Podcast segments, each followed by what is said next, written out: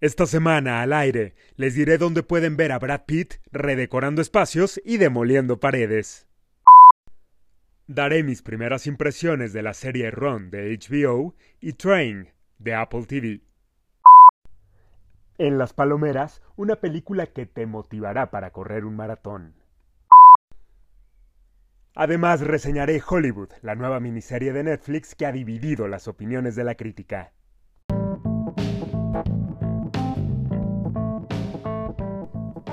Soy Fernando Zuluaga y estoy al aire a través de Apple Podcast, Himalaya y por supuesto en Spotify. Los invito a que me sigan en mis redes sociales como arroba Zulofer y a que me dejen un mensaje de voz en zulofer.com para que juntos comentemos toda la actualidad y los secretos de la industria del entretenimiento y los medios de comunicación con lo mejor del cine y la televisión.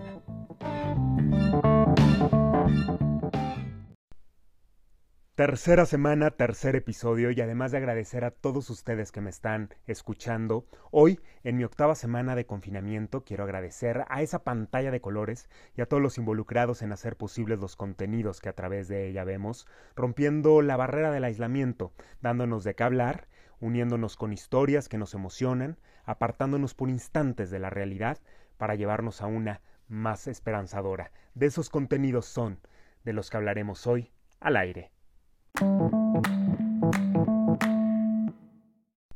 Y vamos a comenzar hablando de un show que estrenó Discovery Home and Health la semana pasada. Se llama Remodelaciones con Celebridades. Está presentado por los mismos hermanos de el famoso formato Hermanos a la Obra, que son Jonathan y Drew Scott. Este programa, pues realmente ha resultado ser una sorpresa.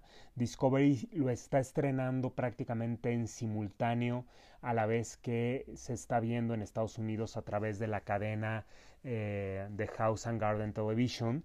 Y la realidad es que en el primer episodio nos llevamos una grata sorpresa cuando vimos a Brad Pitt renovando una habitación para quien es una de sus mejores amigas, pero que también fue una de sus maquillistas en los proyectos que al principio de su carrera Brad empezó a hacer en Hollywood.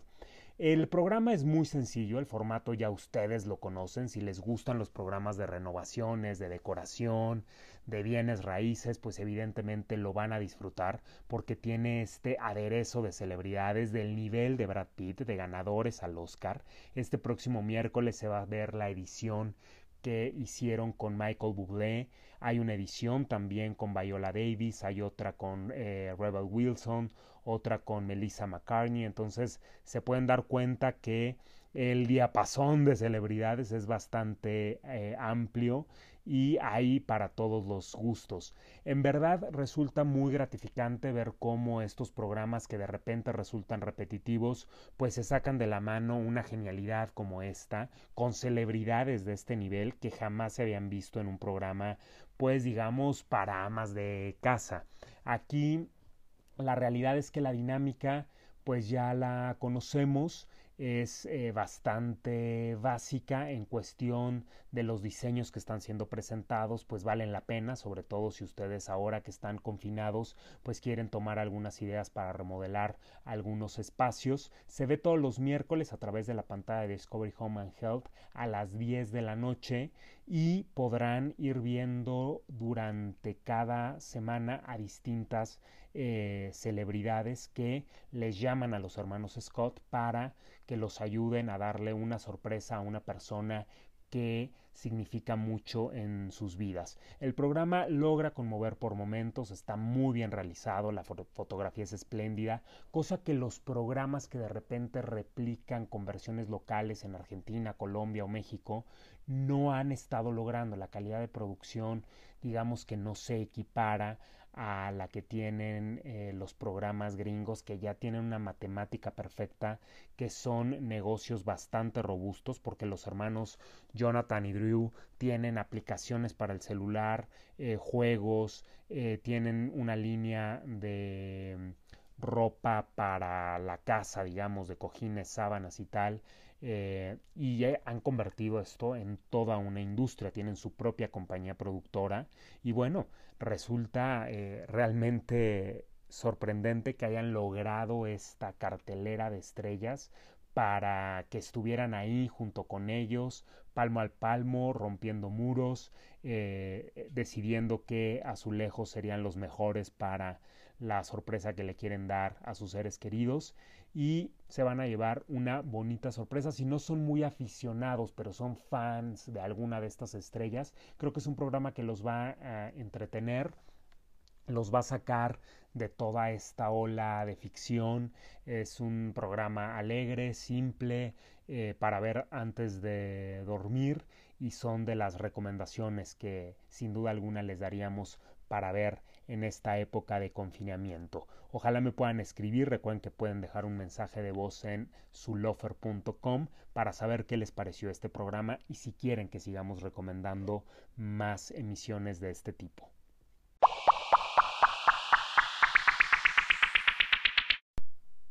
Así es, llegó la hora de las palomeras y el día de hoy pues vamos a conversar eh, sobre una película que está en Amazon Prime Video que por cierto es la plataforma que mejor selección de películas palomeras y de calidad pudiera tener porque está toda la saga de Star Wars, ya está Frozen 2, ya está también la película animada de Spider-Man, entonces es, es, una buena opción que si ustedes tienen la posibilidad de suscribirse a esta plataforma y gustan del cine y quieren un entretenimiento completamente familiar, la realidad es que el catálogo de Amazon Prime Video creo que les va a hacer sentido, supera en estos momentos, en, sobre todo en cuestión de novedades, porque está El Rey León, está Ladino, los, los real actions que Disney presentó el año pasado y que se los dieron ahorita, digamos, en una especie de comodato a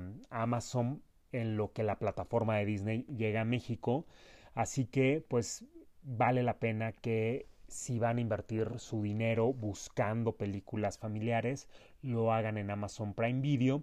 Ellos tienen una serie de producciones originales, le han apostado a ciertas eh, comedias y voy a hablar de una que se llama La carrera de Brittany, que está inspirada en hechos reales. Habla sobre una mujer que es una publicista un poco frustrada, que tiene sobrepeso, que vive con una roomie que se ha vuelto una celebridad en Instagram y que está aparentando todo el tiempo. Esta mujer está un poco hastiada de sí misma, llega al doctor, le dicen que su sobrepeso le puede causar eh, pues graves estragos en su salud, tiene solo 28 años y esta situación la hace replantearse una serie de cuestiones impulsada por una vecina que tiene también una vida un poco complicada y que corre todas las mañanas. Así es como el personaje de Brittany pues va a decidir empezar a entrenarse y se pone como meta no solamente bajar de peso y llegar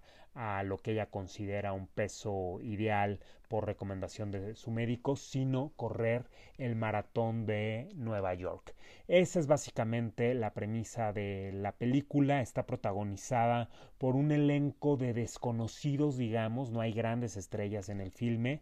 La protagonista se llama Gillian Bell y eh, la película transcurre muy fácilmente, tampoco tiene los grandes chistes ni la gran comedia eh, física. Digamos que es una buena película para ver eh, durante el confinamiento, para no abusar de la comida, para poder motivarse un poco a hacer alguna actividad física y toparnos de repente en el espejo con este personaje que se ve confrontado porque a veces las cosas no se dan como se imaginaron.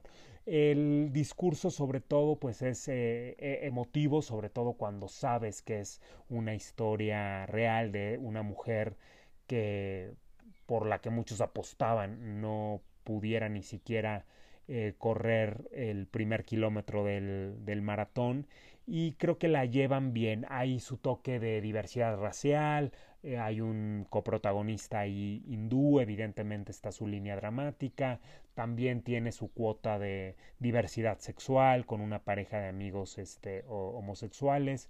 Digamos que la película no profundiza demasiado en, las historias eh, de soporte, ¿no? en, los, en los personajes que la, que la adornan, pero pues este resulta atractivo. Esa sería la película Palomera si ustedes eh, quieren ver algo sencillo y simple que no tiene que ver exactamente con una comedia romántica ni con estas eh, películas de acción de las que hablamos la semana pasada.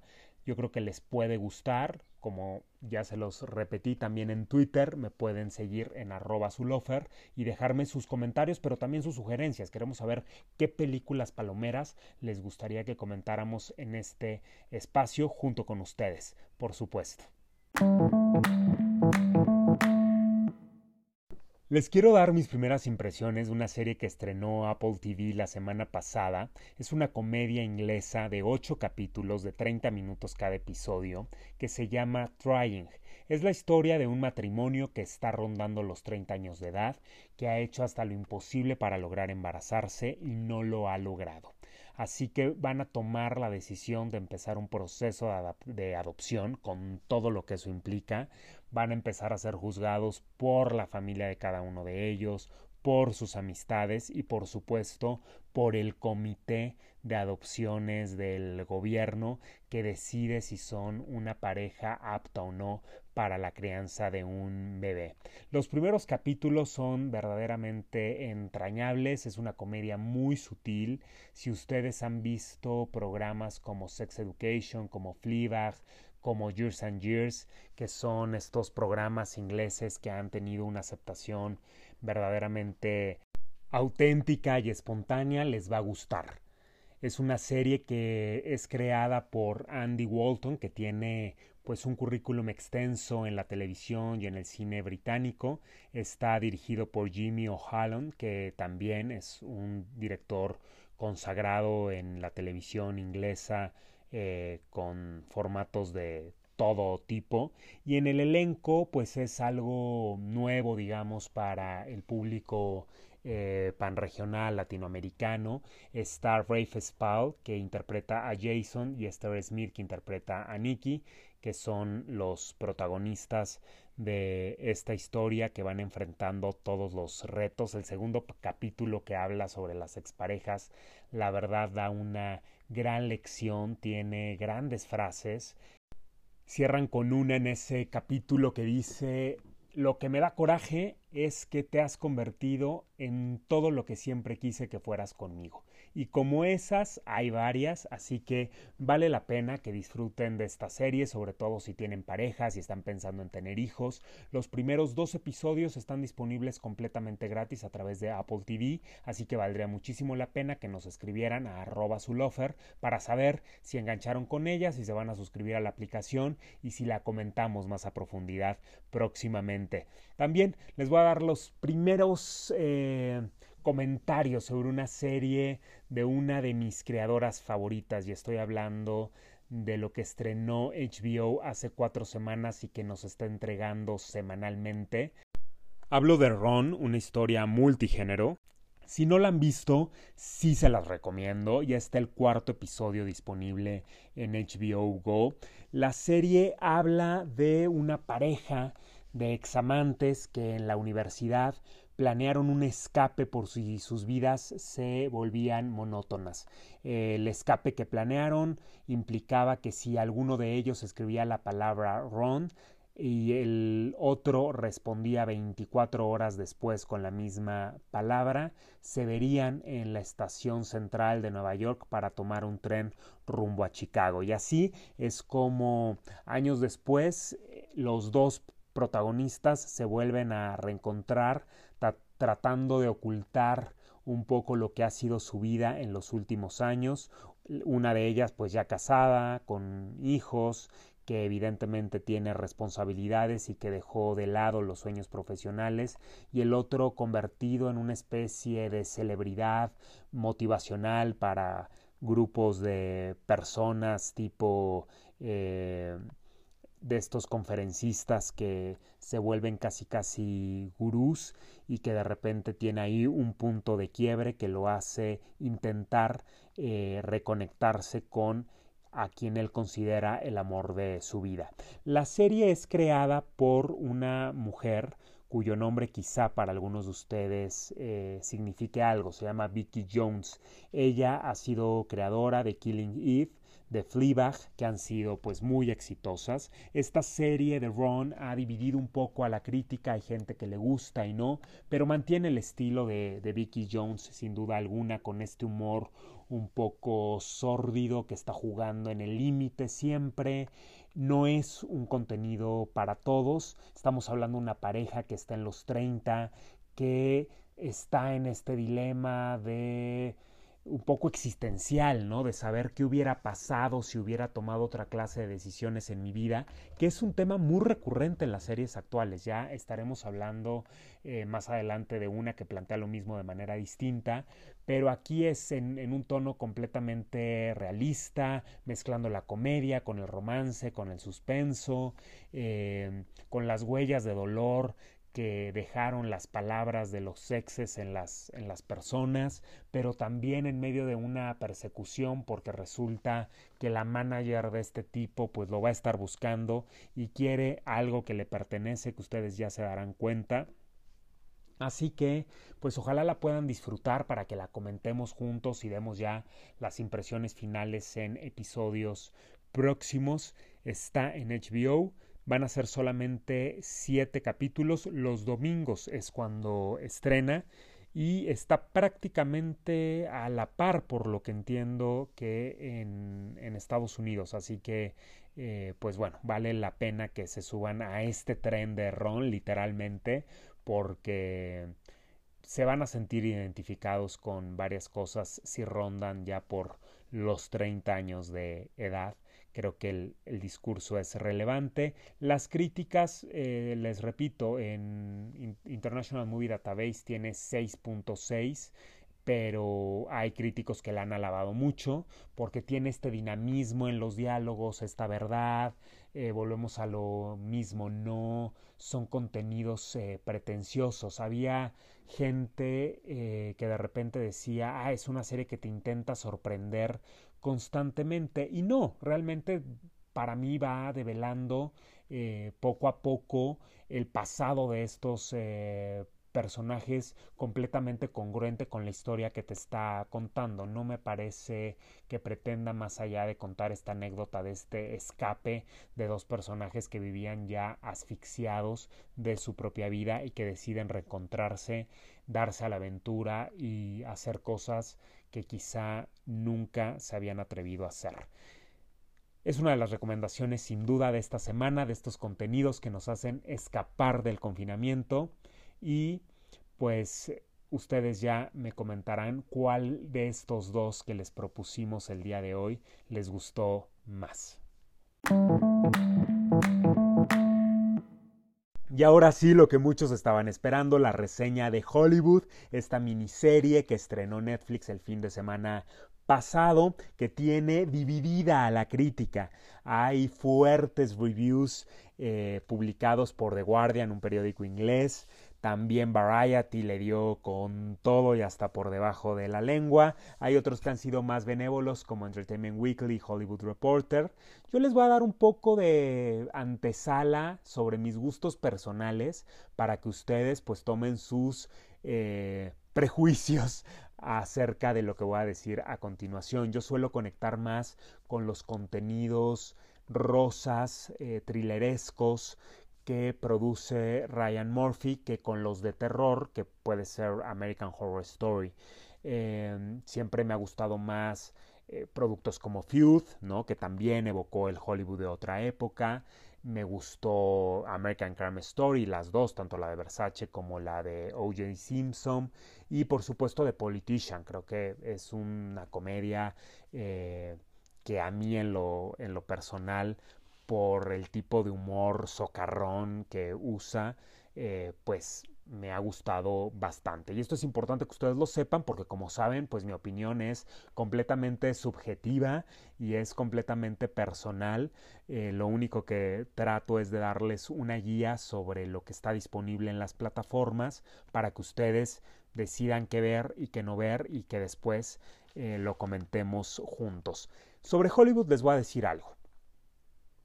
Si eres de las personas que alguna vez soñó con recibir un Oscar y ensayó incluso su discurso frente al espejo, esta historia seguramente te va a conmover hasta las lágrimas. La pregunta que se hace Ryan Murphy es, ¿cómo sería Hollywood si en el pasado una mujer negra hubiera protagonizado una película allá por la década de los 50 y si en ese entonces se hubiera autorizado producir una historia de amor entre hombres o si las mujeres hubieran decidido en los estudios. Ese es el presente que Ryan Murphy e Ian Brennan quieren que imaginemos con la miniserie de Hollywood. Es una serie que habla de los sueños, de las expectativas, de las primeras y segundas oportunidades, del deseo, del deseo reprimido también, de la doble moral y por supuesto de la toma de riesgos. La serie hace una analogía constante con la película que los personajes quieren filmar, eh, ¿no? Y hace también pues una referencia muy importante a la segregación eh, negra. Hay muchas razones por las que yo vería Hollywood si fuera un televidente habituado a los contenidos que se han ofrecido en México. Creo que es una serie fácil de ver, que tiene un happy ending, que te da las historias de manera muy fácil, está muy bien hecha, los valores de producción, está de más decirlo, eh, es una matemática perfecta la puesta de cámara, hay un elenco maravilloso de actores de soporte, para mí merece una mención honorífica Holland Taylor, que es una señora que en cuanto ustedes la vean, la van a reconocer porque la han visto en infinidad de películas. También está Patti Lupone, que es una estrella de Broadway, que hace el personaje de una mujer que asume el poder en un estudio. Está Jim Parson, que ustedes seguramente lo conocen por The Big Bang Theory, que para mí crea un personaje y lo veo de manera distinta a como lo hemos visto en otros contenidos y en otras... Eh, películas. Creo que su participación es relevante y sin duda estará nominado para ciertos eh, premios, aún pese a que la crítica dura diga respecto a él. Yo podría apostar que lo van a estar considerando por lo que implica su personaje y por el discurso que trae detrás de lo que significan este tipo de sujetos para una industria como Hollywood que la ha mermado de alguna eh, manera porque interpreta a un eh, representante gay que evidentemente abusa de su poder para acostarse con jovencitos que aspiran a ser las nuevas estrellas de Hollywood. Y el elenco juvenil justamente pues está aspirando a eso. Darren Criss es un director filipino eh, que está tratando de producir su primera película que está inspirada en un guion escrito por el personaje de Archie Coleman, eh, que está interpretado por Jeremy Pope, que es un escritor negro. Y en ese momento en Hollywood, pues ningún escritor de color había visto su película en la pantalla grande y en los grandes eh, cines de todo el país, porque todavía estaba muy... Eh, muy marcada la parte de la segregación racial en los Estados Unidos. Hay también referencias muy fuertes a Rock Hudson, eh, que es pues uno de los íconos de Hollywood, que después de su muerte se destapa que él era homosexual y que puso a girar en un tacón a todas las actrices de Hollywood porque se había besado con cuanta mujer eh, se pudieran imaginar y él según los mitos de Hollywood, en la vida real murió de sida, aunque realmente esto no, no se ha podido comprobar, es lo que se dice. Y esta clase, digamos, de chismes hollywoodenses son de los que hace uso Ryan Murphy de manera realmente efectiva. Es una serie efectiva, rosa, que cae en ciertos clichés, muy a la gringa.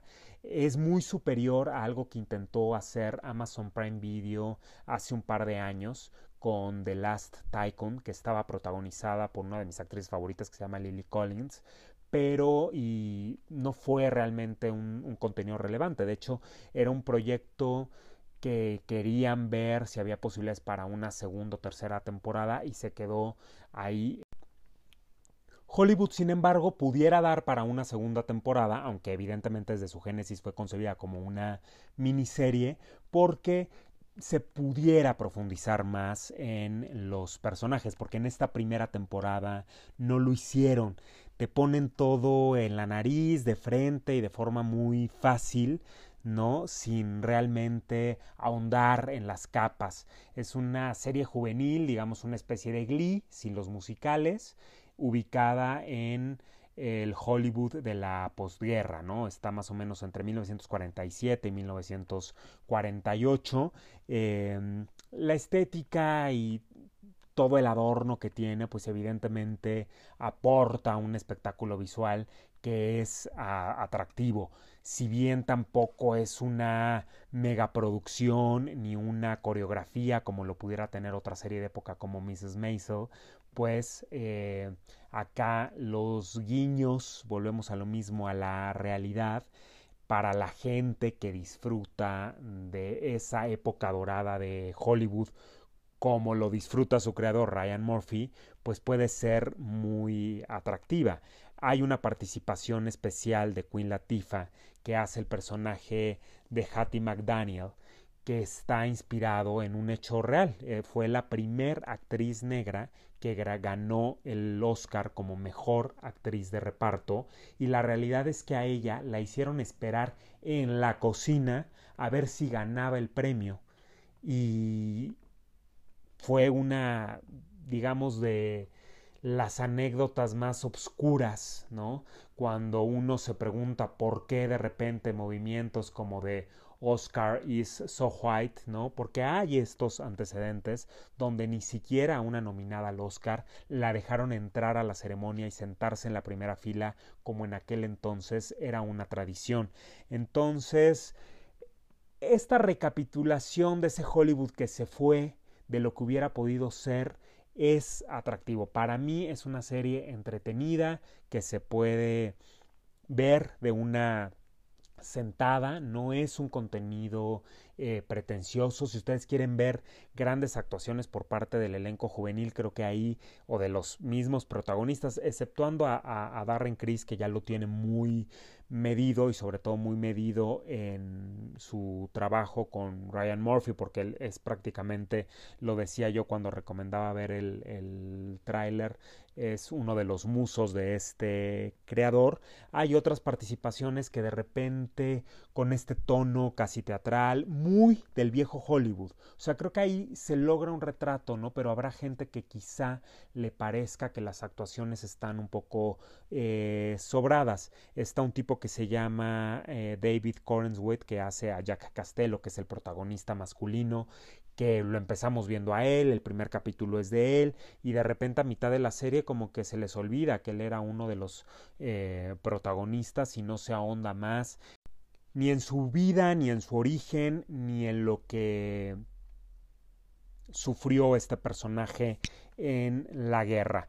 La serie habla de todo sin profundizar realmente, eh, volvemos a lo mismo, pone todo en la nariz, de frente, de manera muy fácil, ¿no?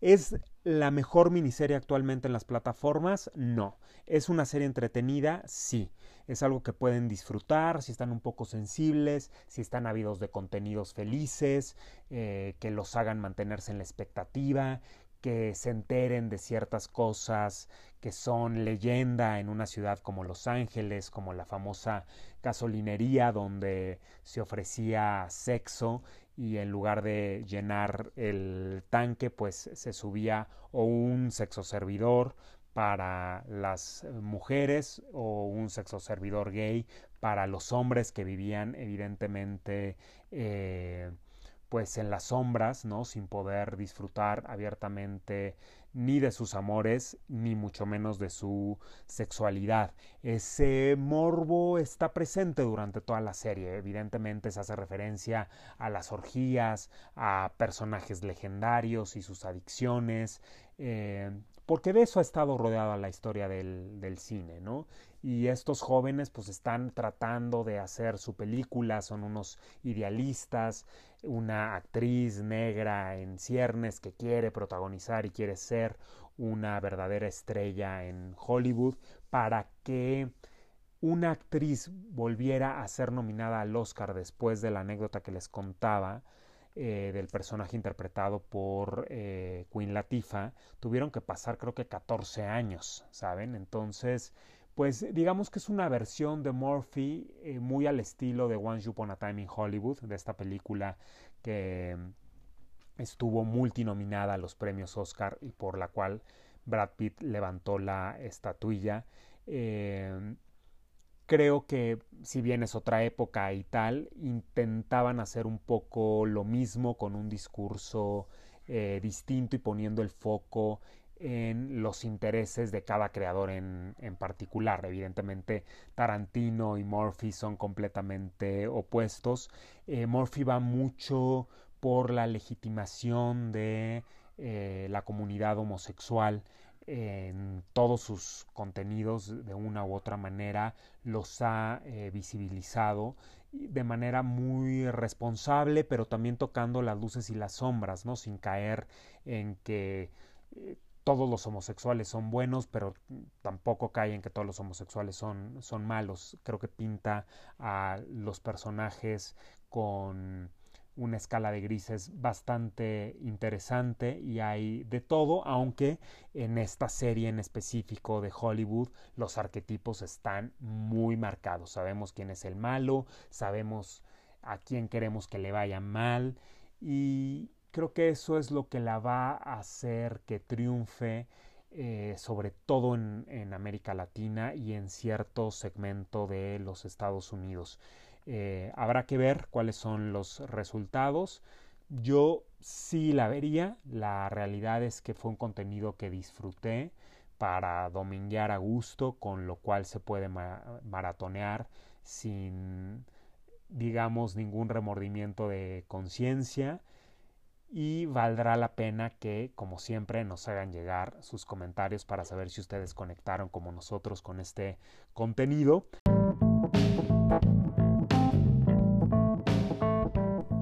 Por hoy es todo, soy Fernando Zuluaga, síganme en mis redes sociales como arroba zulofer, pueden dejarme un mensaje de voz a través de zulofer.com y nos escuchamos al aire la próxima semana como todos los lunes a las 20:20 horas por Apple Podcast, Himalaya y Spotify. Muchas gracias.